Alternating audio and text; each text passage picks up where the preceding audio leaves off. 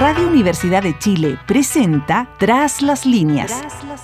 Conversaciones con Manuel Antonio Garretón, Premio Nacional de Humanidades y Ciencias Sociales. Programa producido por el Departamento de Sociología de la Universidad de Chile con el auspicio del Centro de Estudios de Cohesión y Conflicto Social COES y que cuenta con el financiamiento del Fondo de Fomento de Medios de Comunicación Social del Gobierno de Chile y del Consejo Regional.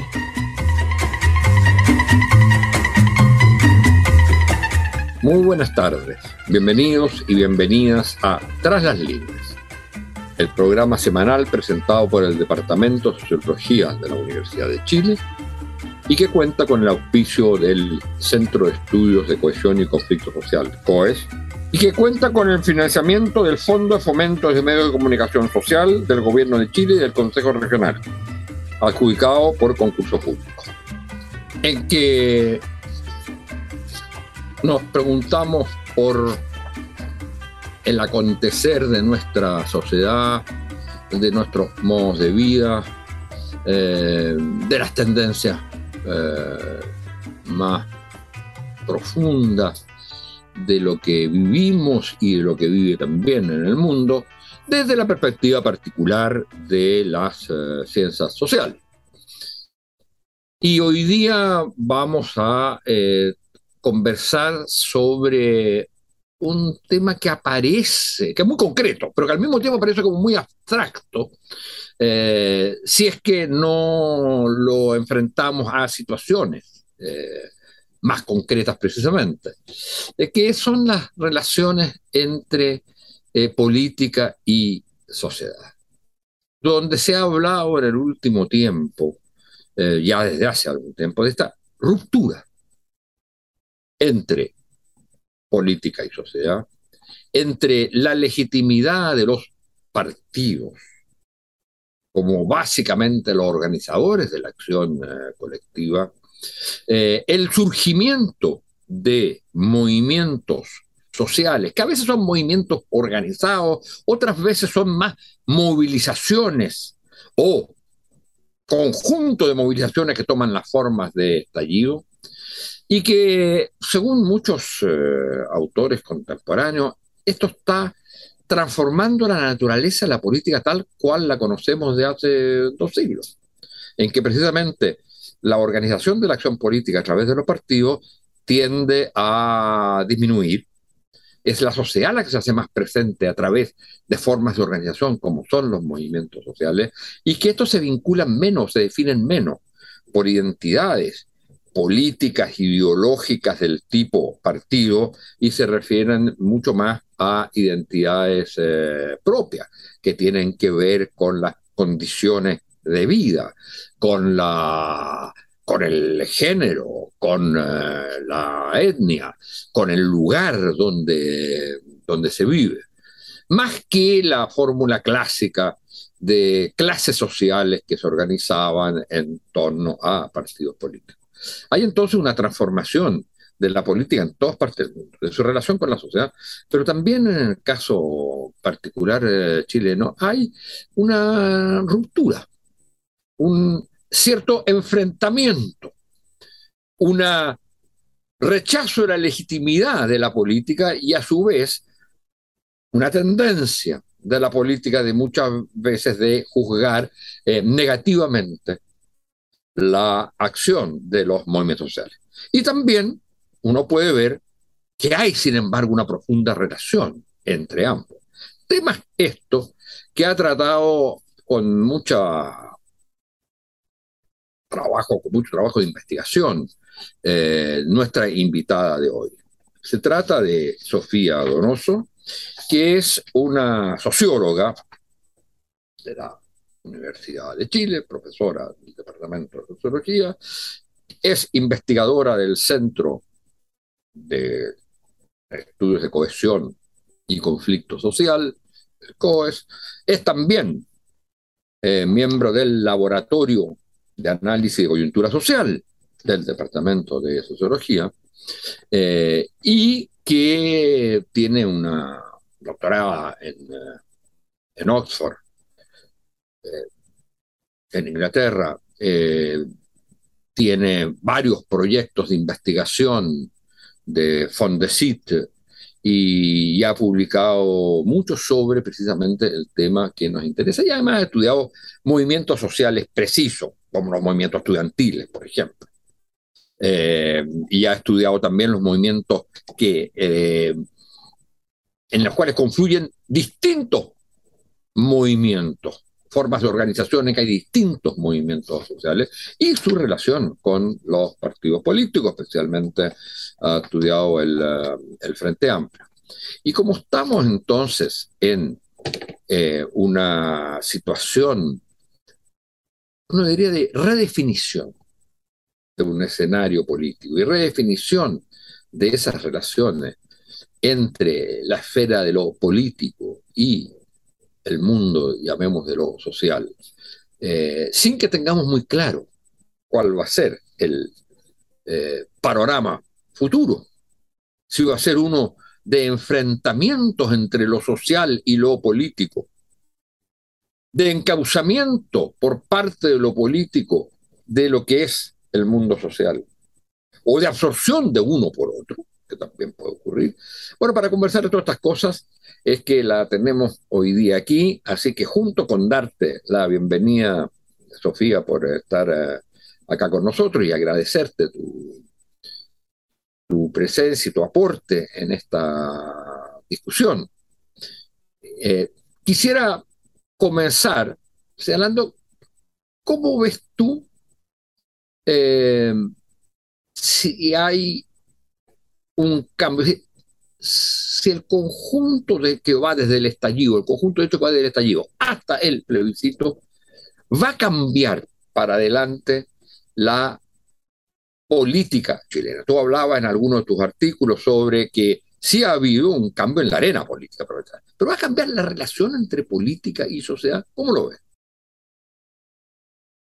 Bueno, muchas gracias Manuel Antonio por esta invitación, eh, compartir este, este rato juntos eh, sobre esta temática que yo creo que es, es muy relevante, no solamente a partir del estallido social, sino que yo creo que en todo el periodo post, post dictadura, ¿cierto? Esta relación entre partidos políticos y movimientos sociales ha sido una relación muy cambiante que, que ha significado, eh, bueno, acercamientos eh, y también muchas, muchas tensiones. Eh, y el Frente Amplio de una u otra manera eh, es, una, es una síntesis de, esa, de ese proceso, de, cierta forma podríamos decir, ¿cierto? De distintas, distintos aprendizajes que dejaron olas de protestas pasadas eh, y que en el fondo fueron armando la convicción y la motivación de, de armar organizaciones políticas propias, no depender de los partidos políticos tradicionales como un vehículo de, de representación social. Em, y conformar este conglomerado, ¿cierto? Que es el Frente Amplio, que de una u otra forma vino a em, romper con, con, una suerte de, de, bipartidismo que teníamos, ¿cierto? Que si bien no teníamos bipartidismo, teníamos sí dos grandes coaliciones que de una u otra manera se alternaban el poder y, y rompe, ¿cierto? El Frente Amplio como una tercera fuerza, eh, también debido a los cambios eh, institucionales debido al cambio binominal, ¿cierto? Que también facilitó que eso pudiese suceder. Y, ha, y ahí un crecimiento. Ahora, em, hasta, hasta, hasta llegarse a la presidencia con, con, con, el, con el presidente Boric. Ahora, yo creo que el, el, estallido social y todo el proceso que le ha seguido el estallido social ha intensificado este, este proceso, ¿cierto? Este proceso de cambio entre eh, organizaciones de movimiento social, organizaciones políticas, eh, y la influencia que pueden tener en la, en la arena institucional. Eh, la convención con una, con una eh, participación importante de, de movimientos sociales, de, del movimiento feminista, el movimiento ambientalista, entre otros, ¿cierto? tuvo, decidió, ¿cierto?, participar en esta instancia para tratar de influir en este texto, bueno, que luego fue rechazado, pero hubo ahí un esfuerzo importante de participar en la institucionalidad, por así decirlo, los grupos sociales que, que previamente habían sido bastante reacios a, y muy, muy sospechosos, tenían poca fe de otra manera a la arena institucional, eh, deciden participar, deciden eh, dejar ahí sus aportes, ¿cierto? Y tratar de influir desde, desde ahí. Eh, con el rechazo de esa propuesta y, y, y de una u otra manera el desprestigio que, que, mm, viven eh, organizaciones de movimientos sociales con este rechazo y con este fracaso de una otra manera de, convocar a la ciudadanía a, aprobar y, aprobar y, y, aceptar y en el fondo encantarse con este, con este nuevo texto, esta invitación que se hace desde la convención. Eh, yo creo que eso también plantea como un, cuestionamiento de estos liderazgos de movimientos sociales. Entonces yo creo que antes quizás investigábamos y, discutíamos sobre la deslegitimación de los partidos políticos, ¿cierto? Hay una amplia literatura y discusión sobre ese tema, pero yo creo que lo que ha pasado y lo que también está ahora eh, influyendo en esta reconfiguración entre partidos políticos y sociales es que también los liderazgos sociales están siendo cuestionados. Y ahí, como tú bien señalas, la pregunta es qué va a resultar de, esto, ¿cierto? Cuando tenemos tanto partidos políticos como organizaciones de movimiento social eh, con como bien desprestigiados, bien con altos niveles de, de deslegitimación, ¿cierto? Mira, yo creo que e, es súper eh, interesante la manera como tú lo planteas, porque ¿qué nos habla, qué nos dice esto de una sociedad? Porque de alguna manera uno podría decir que inmediatamente post estallido, eh, lo que hubo fue, digamos, a algunos les gustará, a otros no, pero un gran prestigio de la movilización y de los movimientos sociales. De hecho, lo que quedó planteado ahí era apoyado por un 70% de la población, lo que fue el resultado, digamos, de esas movilizaciones. Incluso, salvo cuando empezaron muchas acciones de vandalismo, las movilizaciones mismas, la acción de, de, los movimientos era muy celebrada. De hecho, eh, nunca se había conocido un tipo de movilización como las concentraciones o manifestaciones que hubo eh, después, del, eh, después del estallido, que, que hicieron ver que algo cambiaba en el país desde el punto de vista de la conformación de una opinión pública. Y eso era paralelo en ese momento a, como tú lo señalabas, al desprestigio de los partidos políticos. Hoy día, los partidos políticos eh, no han aumentado necesariamente su prestigio, nadie podría decir eso, puede ser que aparezca como los únicos que tienen en este momento posibilidades de resolver, pero lo más importante es lo que tú señalas, es que sí habría no solo una derrota, pero también un cierto desprestigio de la, el tipo, las movilizaciones tal como se llevaron a cabo, los movimientos sociales tal como existían en ese momento y se expresaron porque la convención es la presión de los movimientos, de la lógica en la calle. En, el estallido, en, el, en la convención está presente la tía Pikachu, es decir, está presente el estallido. Y esa es una que tenemos una enorme legitimidad. Y eso se derrumba de una manera bastante impresionante. Entonces tú tienes que hoy día lo que tenemos es una situación desde el punto de vista si uno lo mira en perspectiva, es muy crítica, porque no hay un resurgimiento de, la, de lo que fueron de lo que fue el prestigio del partido que armó la sociedad chilena, digamos, eh, constituyó a la sociedad chilena en el, en el siglo XX. No hay eso, hay un gran prestigio. Y aquello que era un elemento de eh, de prestigio y de esperanza, de renovación de la política desde la sociedad, también ha caído en un, eh, en un desprestigio. No es tu, no te voy a pedir nada de profetismo, ¿eh? ni necesariamente lo que tú estudias, pero cómo salen las sociedades de una situación de ese tipo. Bueno, yo creo que efectivamente eh, los movimientos sociales, no solamente en el estallido, insisto, sino que también previo, los años previos al estallido, habían cumplido un rol importante en términos de poner ciertos temas en la agenda de políticas públicas, e incluso habían logrado algunas concesiones en términos de, políticas públicas. Em, y venían con, un, con ese ímpetu, ¿cierto? Cuando, cuando el 2019, cuando, cuando pasa el, estallido social. Y efectivamente con el estallido social se, se, eh, se tiende como a vanglorizar un poco a la movilización y a los movimientos sociales. Em, esa energía que se, que se vivió en todos esos meses de movilización de una u otra manera vino a, revigorizar la política y, y, sobre todo yo creo eh, la manera en que se canalizó institucionalmente generó bastante esperanza por parte de ciertos sectores de la sociedad en el sentido de que eh, estaban siendo escuchados eh, ciertos movimientos sociales y demandas que habían estado instaladas hace bastantes años ya, ¿cierto?, por una nueva constitución, y que esto estaba siendo eh, canalizado, ¿cierto?, em, de, manera, de manera democrática, ¿no? Entonces había efectivamente mucha esperanza puesta en, en ese, y mucha expectativa puesta en ese, en ese proceso que, que fracasa. Ahora yo creo que... Sofía, Sofía, te voy a hacer una pregunta. ¿Cuáles son, a tu juicio, ya que tú has usado esa palabra, ¿cuáles son a tu juicio las causas de fracaso? ¿Del estallido? ¿O de, la deslegitimación de los...? De, la continuidad del estallido que fue la Convención Constituyente. Porque el estallido es el momento de legitimidad, el momento de legitimidad, y la constituyente es el, el, momento de la deslegitimación. Claro.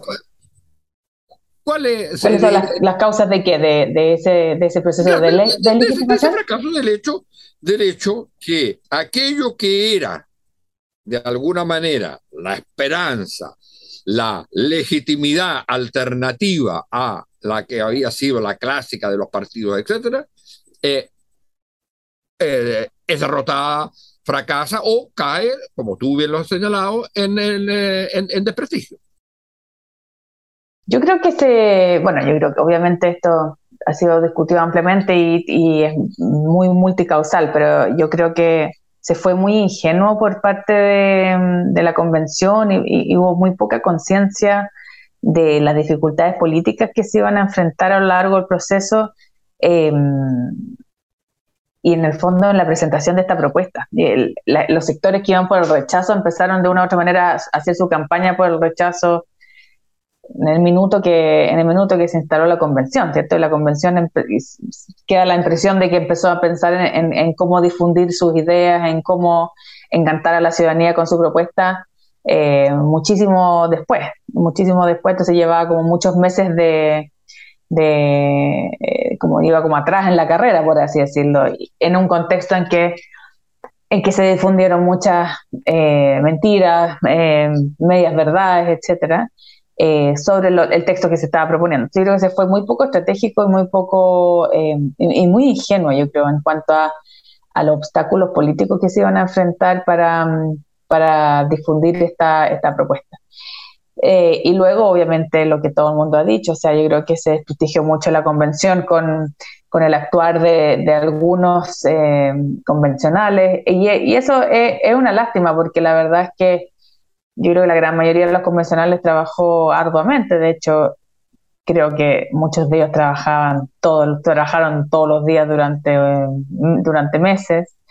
Eh, entonces una, es una derrota bien dura. Ahora yo creo que también el diseño inicial eh, tampoco eh, facilitó, facilitó la, la, tarea en el fondo que se tenía enfrente, en el sentido de que las comisiones estaban, estaban compuestas por eh, muchas veces por especialistas en, los temas en cuestión y, no había cierto, y, eran representantes de ciertos movimientos sociales, de ciertas demandas, ¿cierto? Entonces no había mucho espacio de negociación, em, no eran partidos políticos, muchos de los convencionales no representaban partidos políticos donde en el fondo hay un programa un poco más amplio de, de demandas, entonces uno negocia un poco de una demanda por otra, etcétera. Acá habían eh, demandas como específicas y, no mucho margen para negociar. Entonces también ahí yo creo que se chocó, con, una pared.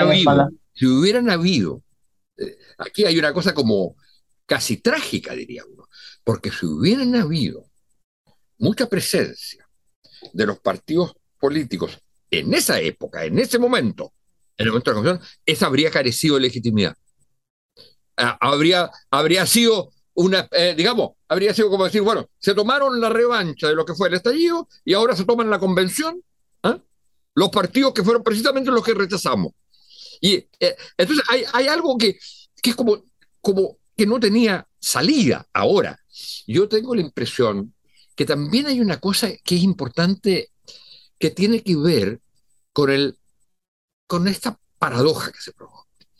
El rechazo a las élites. El rechazo a las élites, yo creo que, eh, y, ahora estoy hablando más bien del, del, mundo del rechazo, del mundo de, que, votó por el rechazo. Eh, comparte algo con el mundo del estallido, que es el rechazo a la élite y a la élite de poder. Ambas cosas están ahí. Solo que esta vez la élite era el estallido, la gente del estallido. Eran los convencionales. Los convencionales actuaban, era la nueva élite, eran los que de alguna manera eran vistos por los otros, por los del rechazo, como, aquí, como el, el, que, el grupo que quiere decir todo lo que sabe y lo pone y poco le importa lo que nos está pasando a nosotros. Que era lo mismo que decía la gente del estallido respecto a los eh, sectores políticos. No sé si estoy 100% de acuerdo con, con, esa idea. Yo creo que hay, o sea, en el mundo del rechazo, convengamos que hay muchos, muchos sectores distintos. O sea, yo creo que puede haber algo de lo que tú dices. No, no, estoy hablando de los sectores nuevos. Estoy hablando más bien de los sectores de, de este mundo nuevo de los cuatro millones. Sí, yo creo que ah, hubo mucho miedo ahí también, porque en el fondo se estaban proponiendo cambios bastante radicales y, faltó la tarea de, o sea, ni los, dado este contexto que yo señalaba antes de desprestigio de los partidos políticos y además del desprestigio de las organizaciones de movimientos sociales, de los liderazgos sociales, no habían como cuerpos intermediarios que pudiesen procesar la información y bajar la, información como a, a, tierra, ¿cierto? Aterrizarla en un lenguaje que a la, gente común y corriente le hiciera sentido, ¿cierto? Traducir lo que se estaba planteando en el texto constitucional la propuesta a, eh, a, en el fondo, experiencias concretas de cómo ese texto, cómo esas nuevas reglas del juego, por así decirlo, iban a cambiarle la vida a la gente. Entonces no habían como, no habían cuerpos intermediarios que estaban haciendo ese, ese trabajo de, de traducción, de encantamiento, de, de campaña, etcétera pero no podía verlo. ese, es el gran problema. Ahora, hay, hay, una cosa interesante en eso, porque uno podría pensar, mire, si es que no se impone ahora, que es una posibilidad cierta, es una posibilidad, si es que no se impone el, eh, la revancha de la derecha, que es un escenario muy probable, y una restauración conservadora, un veto a cualquier cambio.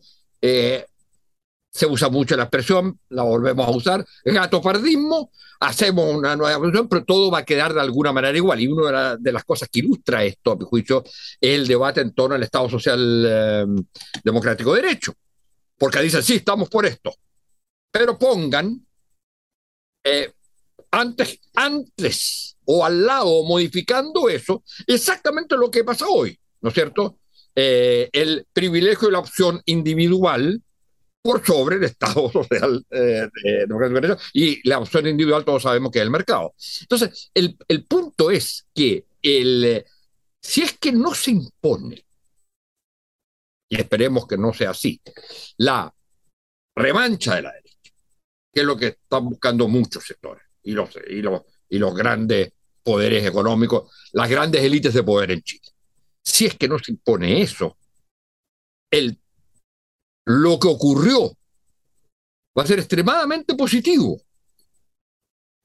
porque el, la convención fallida, digamos, la convención fallida, va a haber sido un gran proceso de aprendizaje.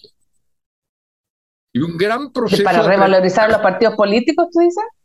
No, no, no. Y, y, también respeto cómo se hacen las cosas para, para entender que tiene que haber acuerdos políticos, para entender que, no puede, que las cosas no pueden ser la suma de identidades o de intereses particulares, para entender que hay... Ya llegamos a una especie de síntesis. claro, siempre que sea una síntesis, para decirlo en los términos clásicos que hoy día ya no existen, más bien de centro izquierda. Es decir, que sea una síntesis entre lo que era el mundo que esperemos renovado de lo político y el mundo de lo social, aquel mundo de lo social que, que nunca estuvo presente hasta el momento del estallido. Entonces, en ese sentido, habrá, por lo tanto, eh, lo que me lleva a pensar, estoy pensando en vuelta, que el gran problema de hoy es cómo se evita la revancha de la derecha, que es lo que está en marcha. Y ahí uno dice, si esto queda solo a cargo de los partidos políticos, tú vas a tener negociaciones muy enredadas. Entonces uno diría, tiene que haber el, la movilización, el impulso de actores sociales que no están en el mundo de lo político, pero están en una situación de sentimiento de derrota. ¿Tú ves alguna posibilidad de revitalización de movilización? yo creo que mm, yo creo que la, eh, sigue habiendo mucha desconfianza, eh, mucha desconfianza, pero eh, hacia los partidos políticos. Hay mucha tensión entre los partidos políticos, incluso los nuevos partidos políticos. yo he hecho mucho terreno con, o sea, trabajo en campo con, con dirigentes locales, ¿cierto? Y de, y de, y de, y de barriales y muchas veces de eh, del Frente Amplio y, en el fondo lo que, lo que destacan muchas veces es la desconfianza que hay incluso hacia ellos, en el fondo, a pesar de ser partidos políticos nuevos eh, y un conglomerado político nuevo que incluso surge desde la movilización social, aún así, en el fondo hay mucha desconfianza, eh, es un partido político más, a pesar de que es nuevo, a pesar de que está compuesto por mucha gente joven, etcétera, No, no, como que no cambia un poco esa, esa, esa percepción. Ahora, yo creo que eh, efectivamente la convención fue un eh, ejercicio útil, si queremos verle como el lado positivo a, todo lo que ha pasado, eh, un ejercicio fructífero en el sentido de que, de que tuvieron que unir fuerzas distintos sectores. Yo me acuerdo de una conversación que tuve con dirigentes feministas de, que habían participado como convencionales eh, porque el mundo feminista estaba, habían, habían distintos sectores del mundo feminista que, participaron en la convención, eh, y ella me decía que en la convención tuvieron que ponerse de acuerdo, Tuvieron, eran, eran, eran sectores bastante que, que previamente habían estado bastante separados, que habían estado bastante en disputa muchas veces y en la convención tuvieron que ponerse de acuerdo para lograr en el fondo eh, avanzar en ciertas demandas. Yo creo que ese ejercicio eh, fue útil en el fondo y como tú dices, ese aprendizaje queda de alguna manera, ¿cierto? Eh, y en ese sentido hay como una eh, reapreciación de los acuerdos y, y en el fondo una concientización de que los cambios progresistas que se están proponiendo requieren de amplias coaliciones. Yo creo que también el presidente Boris lo tiene bastante claro y por, y por algo en el fondo su coalición de gobierno eh, está siendo cada vez más, eh, o sea, empezó con estos dos grupos, ¿cierto?, dentro de la coalición, pero, digamos, decía que, que la, la, convención sirvió como un ejercicio, ¿cierto?, para, como decías tú, Manuel Antonio, eh, reapreciar los, eh, los acuerdos en pos de llevar a cabo ciertas reformas más, más de corte más progresista y creo que el, el, movimiento feminista fue es un ejemplo en ese en ese sentido y también yo creo que hay mucha conciencia por parte del gobierno y, el presidente Boric en particular de que, de que esto es necesario y por algo en el fondo se ha ido fortaleciendo eh, todo el sector de la coalición de gobierno que proviene de la ex de la ex concertación. En el inicio del gobierno esta coalición de gobierno estaba tenía, tenía un peso un poco eh, mayor, ¿cierto? Todo el sector más ligado al Frente Amplio, yo creo que hoy día está un poco más equitativo esto. Mira, eh, ahí tenemos que terminar, pero quisiera terminar con, con la última, el último tema que tiene que ver con esto. Los elementos positivos que tú estás señalando son todos del mundo político, donde se ve que alguna transformación o cambio va a existir. ¿ah? eh, y que entonces eh, va a haber una recomposición del campo político. Pero hay, desde el otro lado, desde el lado de los movimientos sociales, de los actores sociales que no están, de aquello que, de, la otra parte, de que, que fue de alguna manera eh, la que experimentó con más fuerza una, una, cierta derrota. ¿eh? Eh, ¿Hay, cómo ves tú, resurgimientos o recomposiciones del movimiento social propiamente tal?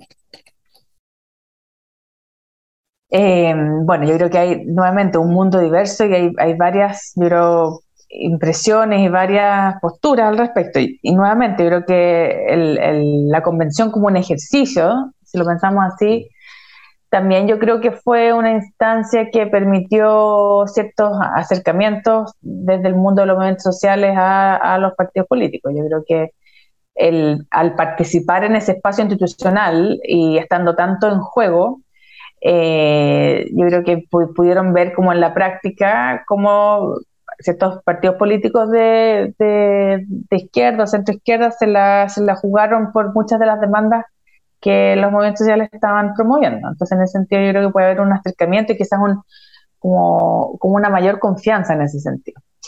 Ahora, todo yo creo que de fondo, como tú decías antes, lo que tú decías antes, en fondo, este proceso está en curso, y está muy abierto, muy abierto. O sea, estamos a un mes del plebiscito y todavía no hay un, acuerdo, ¿cierto? Para ni siquiera tener como una línea de tiempo, un cronograma para ir definiendo los próximos pasos. Estamos muy, está muy abierta la, la coyuntura y en el fondo yo creo que está muy en veremos qué va a pasar, eh, qué va a pasar y yo creo que, no sé, la relación y la reconstrucción y la reconstitución de la relación entre los partidos políticos y los medios sociales va a depender muchísimo de lo que pase con, con el texto. O sea, si hay una especie de gatopardismo, como tú decías, o sea, ahí yo creo que ya se termina de quebrar la relación para siempre.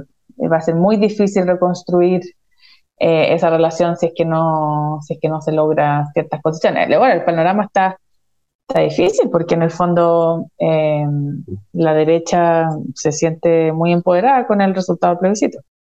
Ahora, el, el único hasta ahora, y tú tienes toda la razón, un mes en fenómenos como este y de la envergadura, lo que es un 62, 38%, ¿no es cierto? Eh, eh, porque no, es solo el, que se haya derrotado uno u otro, es la magnitud del asunto.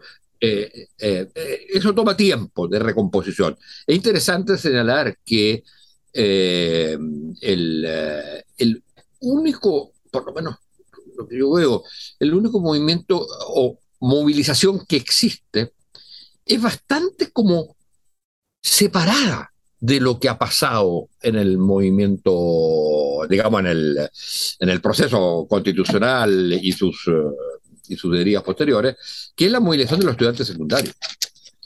y que tiene como eh, sus dinámicas propias. Ahora, no deja de ser interesante eso si uno quiere, como hacen los buenos sociólogos históricos, digamos, que analizan los temas en términos de más eh, de larga trayectoria, eh, que también el inicio del momento de los movimientos sociales que culminaron de alguna manera en estallido fue eh, los movimientos estudiantiles secundarios. Entonces, pero podría decir, hay, habría que darle una vuelta un poco a eso. Bueno, Sofía, eh, tenemos que terminar. Eh, ¿Alguna cosa que quieras agregar? no, esto es un seguramente si escuchamos este episodio en dos meses más vamos a tener otra otra visión de los hechos. Es un proceso muy que está muy en curso y abierto, como le, como decía. Entonces eh, vamos a vamos a ir viendo qué, qué pasa. Creo que está, estamos como lo que lo que en la teoría literatura se denomina una coyuntura crítica. Así es. Bueno, coyuntura crítica que comenzó hace tres años. Exacto. Poco agotadora la coyuntura crítica. Bueno, muchas gracias, Sofía. Gracias a ti por la invitación. Y muchas gracias, señoras y señores, auditoras y auditores, por su asistencia a este programa. Hasta la próxima semana. Chao. Radio Universidad de Chile presentó Tras las líneas. Conversaciones con Manuel Antonio Garretón, Premio Nacional de Humanidades y Ciencias Sociales. Programa producido por el Departamento de Sociología de la Universidad de Chile con el auspicio del Centro de Estudios de Cohesión y Conflicto Social COES y que cuenta con el financiamiento del Fondo de Fomento de Medios de Comunicación Social del Gobierno de Chile y del Consejo Regional.